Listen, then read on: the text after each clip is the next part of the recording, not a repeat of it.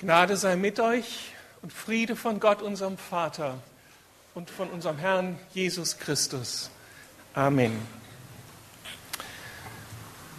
Ich hoffe, ihr hattet, Sie hatten alle eine gute Woche mit unserem Andachtsbuch Überleben und auch ein entspanntes Wochenende, das unserem Überleben im anstrengenden Alltag dient. Mit der Entspannung ist das ja so eine Sache. Ich habe in dieser Woche gelernt, wie unterschiedlich Amerikaner, Chinesen und Deutsche entspannen. Die Amerikaner, habe ich gelernt, greifen gerne zu einem guten Whisky. Der Chinese geht zur Akupunktur und der Deutsche hört Klassikradio. Ich weiß nicht, ob das so stimmt. Für mich stimmt es vielleicht. Aber ich höre nicht nur Klassikradio. In unserer 40-Tage-Kampagne machen wir uns allerdings gerade bewusst, dass wir mehr brauchen als ein wenig Entspannung am Wochenende bei einem Whisky oder mit Akupunktur oder ein bisschen Musik. Um im Alltag dieser Welt bestehen zu können, da braucht es reale Kraftquellen, nicht die uns so ein bisschen ablenken für ein paar Stunden. Wir brauchen Kraftquellen, durch die wir wirklich auftanken können, die uns befähigen, anschließend den Herausforderungen des Alltags begegnen zu können. Dabei suchen Menschen oft nach Alternativen, um ihre so begrenzten Möglichkeiten irgendwie zu erweitern. Ich muss an Lösungsmöglichkeiten kommen, ich brauche Kraftquellen, ich brauche Mittel und Wege, um mich selbst eben zu optimieren, damit ich meine Grenzen weitern kann und am Ende überleben kann. Solche Hilfen, solche persönlichen Grenzerweiterungen werden uns an vielen Stellen angeboten, wenn wir uns auf den Markt begeben. So zuletzt in der Esoterikmesse in Berlin vor einigen Wochen. Die Versprechen hier sind ja so klar. Kommst du mit der Schulmedizin an deine Grenzen, dann versuche es mit Pendeln. Dann versuche es mit geweihten Kräutern oder mit besonderen Steinen oder mit Kupferarmbändern. Und es gibt noch so viel mehr, was hier im Angebot ist. Brauchst du Einblicke in die Zukunft, weil du irgendwie wissen musst, wie soll ich mich entscheiden angesichts kritischer Fragen? Dann lass dir doch die Karten legen oder aus der Hand lesen oder mit anderen Hilfsmitteln die Zukunft irgendwie beschreiben.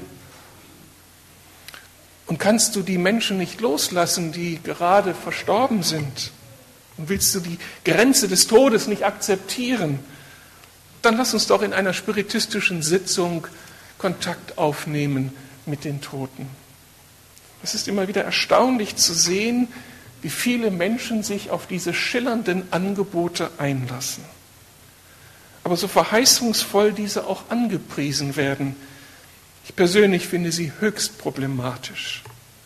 Nicht nur, dass sie für mich nicht nachvollziehbar sind in ihrer inneren Logik, sie kosten oft auch viel Geld. Vor allem stellen sie sich aber als gefährlich heraus, wie viele Studien aufzeigen.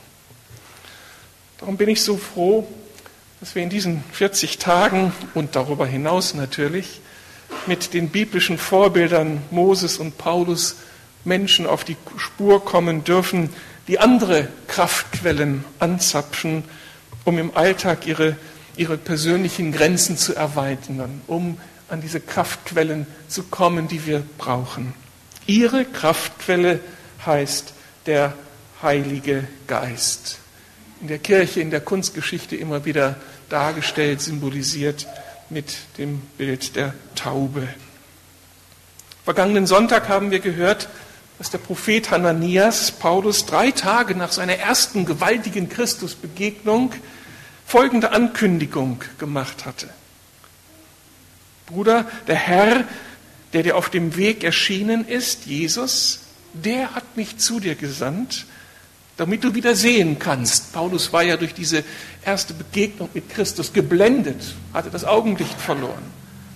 Damit du wieder sehen kannst und mit dem Heiligen Geist erfüllt wirst. Das war das erste Mal, dass Paulus so für sich ganz persönlich das hören durfte, du sollst mit dem Heiligen Geist erfüllt werden. Das war für Paulus, dem tiefgründigen Theologen des Alten Testamentes, der das Gesetz, der die Torah studiert hatte und die alten Schriften des Alten Testamentes, eine unglaubliche Ankündigung. Du wirst mit dem Heiligen Geist erfüllt werden. Aus den Schriften wusste er um die Realität des Heiligen Geistes, dass er keine diffuse, nebulöse, unheimliche Kraft war sondern dass der Heilige Geist die göttliche Person selbst ist, die nicht an Materie und Zeit gebunden ist und die aus der jenseitigen Welt hineinwirkt in unsere Wirklichkeit, um hier Dinge zu verändern, um Menschen zu verändern, um Familien zu verändern und so weiter. Ja, Paulus hatte im vierten Buch Mose im Kapitel 11 von Moses gelesen, dass sein Geheimnis nicht nur diese großartige Berufung durch Gott war, das Volk Israel aus Ägypten herauszuführen, sondern dass sein Geheimnis auch das war, dass der Geist Gottes auf diesem Mann ruhte. Der Geist Gottes war die Kraftquelle des Moses. Das wusste Paulus. Aber dieses Geschenk des Heiligen Geistes war aus der Sicht des Paulus besonders berufenen charismatischen Persönlichkeiten vorbehalten und sollte sie dazu befähigen, den besonderen Aufträgen Gottes mit Vollmacht nachkommen zu können. Und nun hört Paulus durch Hananias, ich habe dich auserwählt, du sollst mein Werkzeug sein, du sollst das Evangelium den Nationen bringen und du wirst mit dem Heiligen Geist erfüllt werden. Wow! Können, glaube ich, gar nicht ahnen, was da in Paulus vorging, was das für ein Privileg war.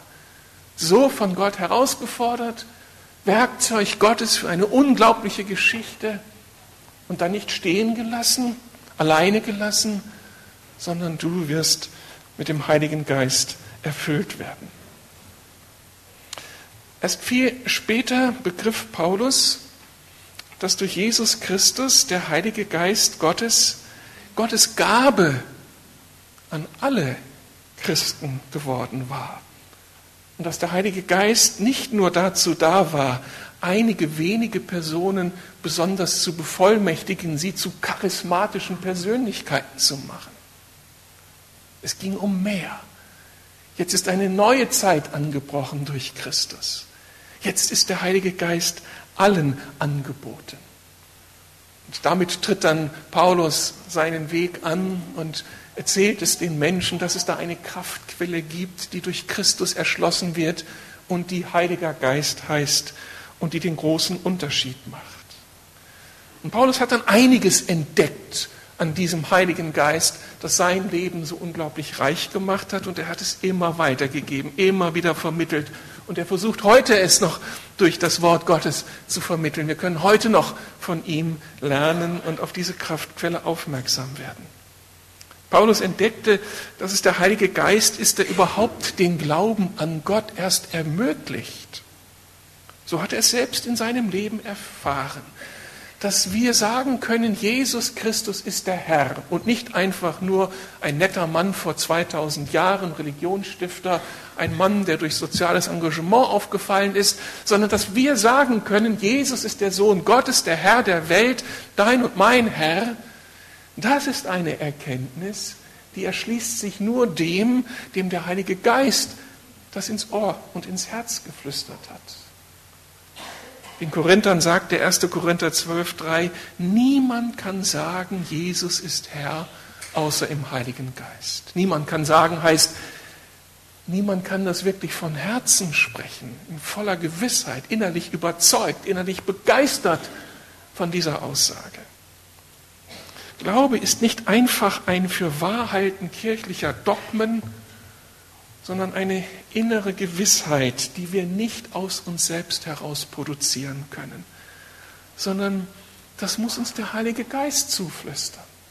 Er muss diese Gewissheit in unser Herz legen. Wir müssen die Entdeckung beim Lesen der Bibel oder jetzt in der Predigt machen, dass da auch eine Aussage kommt über den Christus, über Gott den Vater, über all die Zusagen, die er uns macht. Und auf einmal trifft es mein Herz Und ich fange an aufzuatmen, ich erkenne etwas, ich ergreife etwas und lande in einer persönlichen Vertrauensbeziehung zu Christus oder zu dem lebendigen Gott. Ja, mehr, ich bin begeistert von Christus. Das wirkt der Geist Gottes. Um es auf den Punkt zu bringen, ohne den Heiligen Geist kann kein Mensch Christ werden. Darum ist dieses sich auseinandersetzen mit ihm und die Ansprache an ihn, die Bitte um ihn so ganz wichtig für uns. Ein weiteres Markenzeichen ist, dass der Heilige Geist Menschen so verändert, dass in ihnen Christus selbst sichtbar wird. Jeder von uns kennt diesen inneren Kampf. Ich möchte eigentlich ein anderer Mensch werden. Ich möchte mich verändern. Ich habe da Charaktereigenschaften, die sind grenzwertig. Damit belaste ich meine Umgebung, meinen Partner, meine Familie, den Arbeitskollegen. Ich möchte so gerne verändert werden. Ich möchte jemand anders sein. Und ganz viele Konzepte versuchen uns zu helfen, wie wir uns dann irgendwie anders verhalten können, andere Verhaltensweisen einüben können. Und Paulus macht die Entdeckung, dass dieser Heilige Geist verantwortlich dafür ist, dass eine Tiefenveränderung in unserem Leben möglich ist. Wenn er in unserem Leben die treibende Kraft wird, die entscheidende Kraftquelle wird, dann entwickeln wir Eigenschaften, dann kommt etwas in unser Leben hinein, das so anders ist als das, was wir sonst aus uns selbst heraus freisetzen können. In Galatern sagt der Kapitel 5, 22, die Frucht des Geistes ist Liebe, Freude, Friede, Langmut, Freundlichkeit, Güte, Treue, Sanftmut, Enthaltsamkeit. Wir kennen diesen wunderbaren Text, der uns heute neu zugesprochen wird, in unserem Kampf mit dem Überleben im Alltag, im Kämpfen mit mir selbst. Ich will so gerne ein anderer sein. Und wieder wird uns gesagt, lass den Heiligen Geist ran. Tritt zurück, vertraue darauf, dass da etwas Neues in deinem Leben geschehen ist, dass der Heilige Geist jetzt präsent ist durch Christus und jetzt dich verändert. Diese Attribute, die so Christus darstellen, die sind quasi Erkennungsmerkmal dafür, dass Menschen aus der Kraft des Heiligen Geistes leben und nicht aus irgendwelchen anderen Kräften. Das kann nur Gottes Geist. Dann hat Paulus erlebt, wie er in seiner eigenen persönlichen Auseinandersetzung mit Gott durch den Heiligen Geist ganz entscheidende Hilfen bekommen hat. Das kennen wir als Christen, wenn wir Christen geworden sind und auch wenn wir schon länger mit ihm unterwegs sind, immer wieder, da wissen wir, wir sind gerufen, mit dem heiligen Gott Kontakt aufzunehmen, zu beten, stille Zeit zu machen, die Bibel zu lesen. Aber wir kommen ja so an seine, unsere Grenzen. Das ist eine ganz wichtige Frage. Wie bete ich vor dem heiligen Gott, dem großen, dem unfassbaren Gott? Wie kann ich mit ihm ins Gespräch kommen? Was kann ich ihm überhaupt sagen? Was ist angemessen? Was ist notwendig, um irgendwie bei Gott anzukommen und nicht nur mit der Decke zu reden? Ich glaube, jeder, der ernsthaft so seinen Glauben versucht zu leben, der, der kennt diese Frage und die eigene Ohnmacht. Ich weiß es nicht. Ich fühle mich so begrenzt. Ich, ich habe nicht die Worte. Ich kann nicht so schön beten. Da sind die anderen. Da fließt das so. Ich höre die, wie die leben da in Gott und bei mir ist es alles so viel schwieriger. Und da erlebt Paulus den Heiligen Geist als eine wunderbare Kraftquelle, der hier seine eigenen Grenzen erweitert. In Römer 8, Vers 26 macht Paulus deutlich, dass der Heilige Geist es ist, der uns in unserer Ohnmacht begegnet und der jetzt für uns vor Gott eintritt. Das Besondere am Heiligen Geist ist, dass er mich kennt, er wohnt in mir, sagt Paulus. Er kennt meine Motive, er weiß, was meine Gedanken sind, meine Hoffnungen, auch die Abgründe meines Herzens. Und das andere ist, er kennt Gott. Er weiß, was im Herzen Gottes abgeht. Und jetzt macht er sich zum Mittler, zum Mediator und bringt uns zusammen und vertritt uns vor Gott. Paulus sagt, mit unaussprechlichen Seufzen. Er tritt für uns ein. Leute, das ist gute Nachricht. Wenn ich an meinen Grenzen bin und nicht weiter weiß, ich die Argumente nicht habe, ist jemand, der übernimmt. Und ich kann dann einfach zurücktreten und sagen, Herr, erbarm dich. Übernimm du, Heiliger Geist. Wenn ich das im Vertrauen tue, wird der Heilige Geist diese Sehnsucht meines Herzens vor Gott thematisieren. Wir müssen dann nicht stundenlang irgendwelche Gebete zelebrieren und meinen, mit unseren Argumenten Gott beeindrucken zu müssen. Allein dieses innere Seufzen, Herr, ich weiß nicht, was soll ich beten? Wie kann ich dich überzeugen? Erbarm dich. Heiliger Geist, übernimm du, ist eine unglaubliche Kraftquelle, ist echt verheißungsvoll. Lasst uns Vertrauen haben in diesen guten Geist Gottes, der unser Fürsprecher ist. Aber dann auch nochmal eine, eine ganz, ganz praktische Kraftauswirkung des Heiligen Geistes. In Apostelgeschichte 14 lesen wir, wie Paulus in seinem Missionsdienst auf echten Widerstand trifft. Die Bevölkerung in der Stadt Lystra ist sauer auf ihn, man steinigt ihn, man will seinen Tod und als Paulus da von irgendeinem Stein getroffen dann am Boden liegt, besinnungslos, denken sie, dass er tot ist, verletzt am ganzen Körper. Natürlich, wenn man da, ich weiß nicht, Dutzend Steine abbekommt, dann ist man schon betroffen. Sie schleifen ihn zur Stadt hinaus, lassen ihn da liegen. Und dann kommt dieses ganz wunderbare, es wird erzählt von Lukas, wie die Freunde des Paulus sich um Paulus herumstellen, für ihn beten und dann steht Paulus auf und geht in die Stadt zurück und verlässt die Stadt am nächsten Tag. Wie ist sowas möglich? Es ist die Kraft des Heiligen Geistes, der auch unsere physischen Grenzen weiten kann. Ein sehr ermutigendes Beispiel, dass wir im Alltag, auch wenn wir körperlich, seelisch an unsere Grenzen kommen, in ihm die Kraftquelle haben, die uns neu leben lässt, die uns aufatmen lässt, die uns richtig physisch neue Energie geben kann. Hat das schon mal jemand erlebt? Ist nur Theorie oder einige Zaghafte, die sich melden? Ja, das ist Gottes Möglichkeit. Schon in Jesaja 40, schon im Alten Testament, das Paulus ja gut kannte, lesen wir so einen verheißungsvollen Satz des Propheten, Gott gibt dem Müden Kraft und Stärke genug dem Unvermögenden. Männer werden müde und matt und Jünglinge straucheln und fallen, aber die auf den Herrn harren, jetzt aus der Perspektive des Paulus, die auf den Geist Gottes harren, kriegen neue Kraft, dass sie auffahren mit Flügeln wie Adler, dass sie laufen und nicht matt werden, dass sie, ihr Weg, dass sie ihren Weg gehen und nicht müde werden. Also wir haben im Alltag die Wahl, wenn wir müde und erschöpft sind, an unseren Grenzen sind, dann kann es der richtige Weg sein, eine Auszeit zu nehmen, ein Nickerchen zu machen oder mal acht Stunden zu schlafen. Das geht manchmal nicht. Und dann kann ich nach irgendwelchen Aufputschmitteln greifen oder ich kann auch bitten, Heiliger Geist, du bist real, du bist die Kraft Gottes, du bist Dynamit, du bist dynamisch. Ich bitte jetzt, Erfüll das, was Jesaja 40 auch mir zuspricht. Ich will deine Energie, um meinen Dienst umsetzen zu können. Also es sind so einige Aspekte, die Paulus entdeckt, wenn er sich jetzt hier aufmacht und den Heiligen Geist ernst nimmt in seinem Leben. Kein Wunder also, dass Paulus dann seine Leute ständig auf die Bedeutung des Heiligen Geistes aufmerksam macht und sagt, Leute, hier ist was.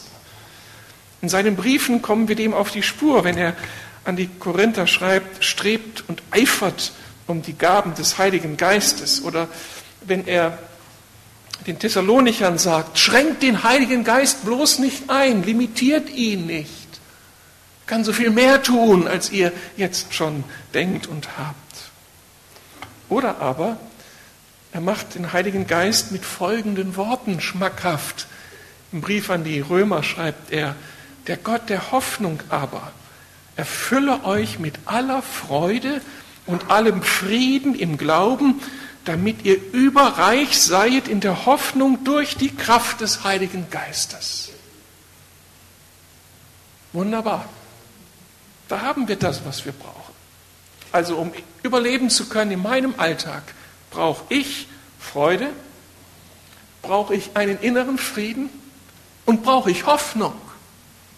Ohne dem wird es richtig, richtig schwer. Und Paulus deutet an, dass diese Erfahrungen durch den Heiligen Geist möglich sind. Er will uns Freude schenken. Freude nicht verstanden als irgendeine Bierseligkeit oder Whiskyseligkeit, sondern Freude als eine Innenerfahrung. Also eine Erfahrung, die sich nicht entzündet an meinen positiven Lebensumständen, sondern die sich daran entzündet, dass der Heilige Geist mich berührt, mein Denken lenkt auf die Verheißungen Gottes und meine Emotionen anrührt, sodass Freude da ist, obwohl die Lebensfaktoren vielleicht eine ganz andere Sprache sprechen. Das ist möglich. Der Heilige Geist will uns auch Frieden ermöglichen. Nicht dadurch, dass er uns ablenkt, sodass wir uns mal auf Neues besinnen können und die Probleme werden ein bisschen verdrängt, sondern wiederum durch diese Innenerfahrung.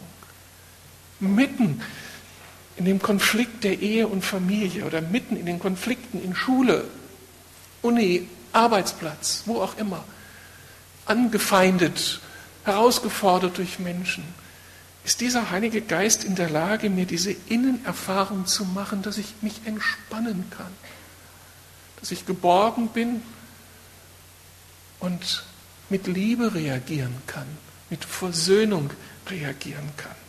Das habe ich nicht in mir selbst. Aber er ist da und ich darf sagen, Heiliger Geist, ich bin jetzt hier an meine Grenzen. Ich würde jetzt aus die Haut fahren. Ich brauche jetzt deinen Frieden. Und wenn wir dann zurücktreten und ihm vertrauen, ist das eine reale Möglichkeit, durchzubrechen zu dieser stabilisierenden Innenerfahrung. Und dann steht der Heilige Geist für Hoffnung, nicht als oberflächlichen Zweckoptimismus. Wir reden uns die Zukunft irgendwie schön, vertrösten uns damit, dass da irgendwie wann mal was Besonderes passiert, sondern wiederum als Innenerfahrung. Ich kann die Dinge neu sehen, weil ich sie aus den Augen Gottes sehe. Und weil der Heilige Geist in der Lage ist, mich innerlich zu berühren an den tiefsten Stellen meines Herzens, wo ich gar nicht sonst so hinkomme. Er ist Realität. Ich darf das hier, ich muss das hier sehr ehrlich bekennen. Ohne die Begegnung mit dem Heiligen Geist wäre ich längst nicht mehr Pastor der Lukasgemeinde. Hätte ich es nicht zwei Jahre ausgehalten. Nicht, weil die Gemeinde so problematisch ist, sondern weil ich so begrenzt bin in meiner Fähigkeit, mich den Aufgaben meines Alltags zu stellen. Was war ich überfordert? Jede Predigt ein Angang mit Durchfall vorher, mit Ängsten und mit Unsicherheiten. Und dann kommt dieser gute Geist Gottes hinein in meine Verzweiflung, als ich nach ihm schrie, wenn du nicht kommst, wenn Gott, wenn nicht hier irgendwas passiert, muss ich meinen Dienst aufgeben, bevor ich richtig angefangen habe. Und er kam und hat diese Freude ausgelöst. Diese unglaubliche Freude, die du nicht machen kannst, die du nur geschenkt bekommen kannst. Er ist real. Wie können wir nun diese Kraftquelle anzapfen? Die Antwort lautet gar nicht. Den Heiligen Geist kann man nicht anzapfen. Über den Heiligen Geist kann man nicht verfügen. Er ist Gott. Er ist der Heilige Geist. Ich kann ihn nur bitten. Ich kann ihn ersehnen. Ich kann ihn erwarten. Ich kann ihn anflehen, komm in meine Situation. Aber er ist Gott. Er ist nicht Kumpel. Er ist nicht einfach so etwas, was ich mich in die Tasche stecken kann, was ich nicht verfügen kann. Er ist immer auch der Heilige Geist. Aber dem, der bescheiden ist, seine Grenzen offenbart und sagt, ich bin auf dich angewiesen. Ich habe so viele leere Hände. Da kommt er so gerne. Dann muss man nicht großartige Anstrengungen machen, sondern dann ist er da, um uns die leeren Hände zu füllen. Viele von uns müssen, um ihn anzapfen zu können, müssen noch die Furcht vor ihm ablegen. Für viele Christen ist es einfach, sich Gott als den Schöpfer und als den Vater vorzustellen. Da tauchen ja Begriffe auf, die uns irgendwie vertraut sind. Und sich auf Jesus einzulassen, von dem so viel erzählt wird, der als Mensch auf dieser Erde lebte, das ist einfach. Da kann man ein Verhältnis aufbauen. Aber der Heilige Geist, das wird so diffus, so unfassbar, so abgehoben, so fern jeglicher Realität. Und viele kämpfen an diesem Punkt. Und mir ist es hier wichtig, deutlich zu machen, dass Jesus selbst hier die Hilfe ist, um diese Furcht abzubauen.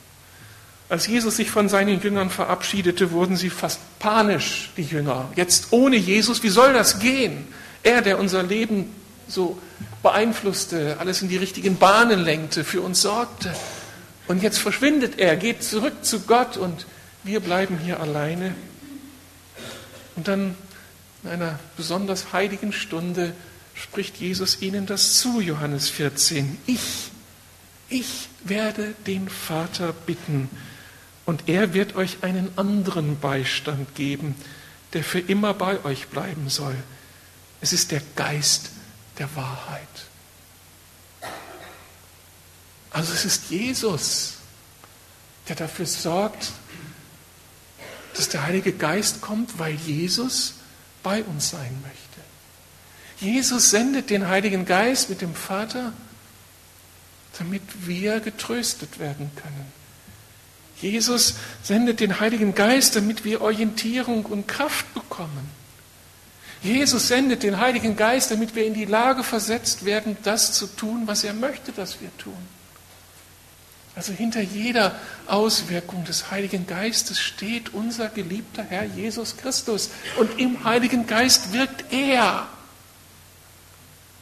Dann kann ich nur entspannen.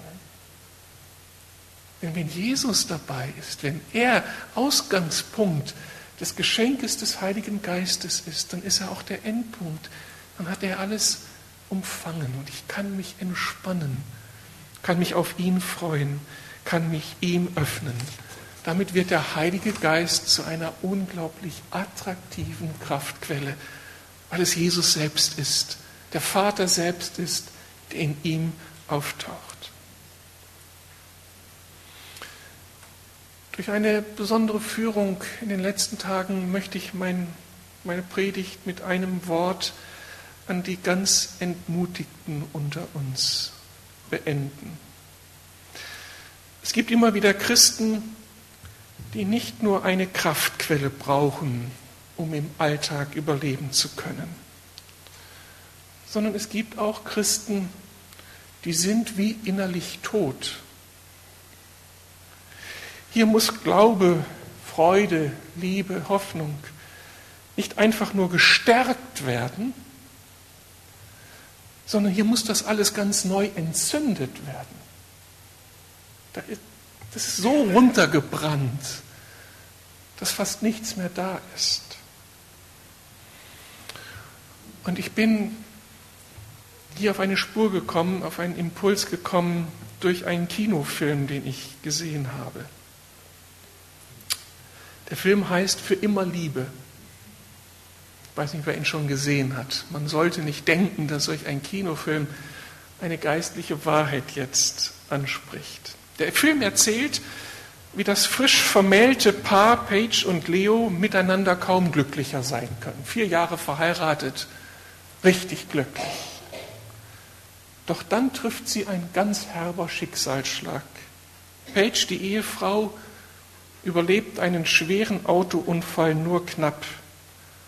Und nachdem sie endlich aus dem Koma erwacht, kann sie sich an ihr Leben vor, den, vor dem Unfall nicht mehr erinnern. Und sie kennt auch den Mann da nicht am Bett, ihren Ehemann. Der ist wie ein Fremder für sie. Sie denkt, das ist ihr Arzt. Unfassbare Situation. Das Einzige, an was sie sich erinnern kann, ist, an, ist das Leben, das sie führte, bevor sie diesen Mann kennenlernte, bevor sie Leo traf. Das ist in Bruchstücken wieder da.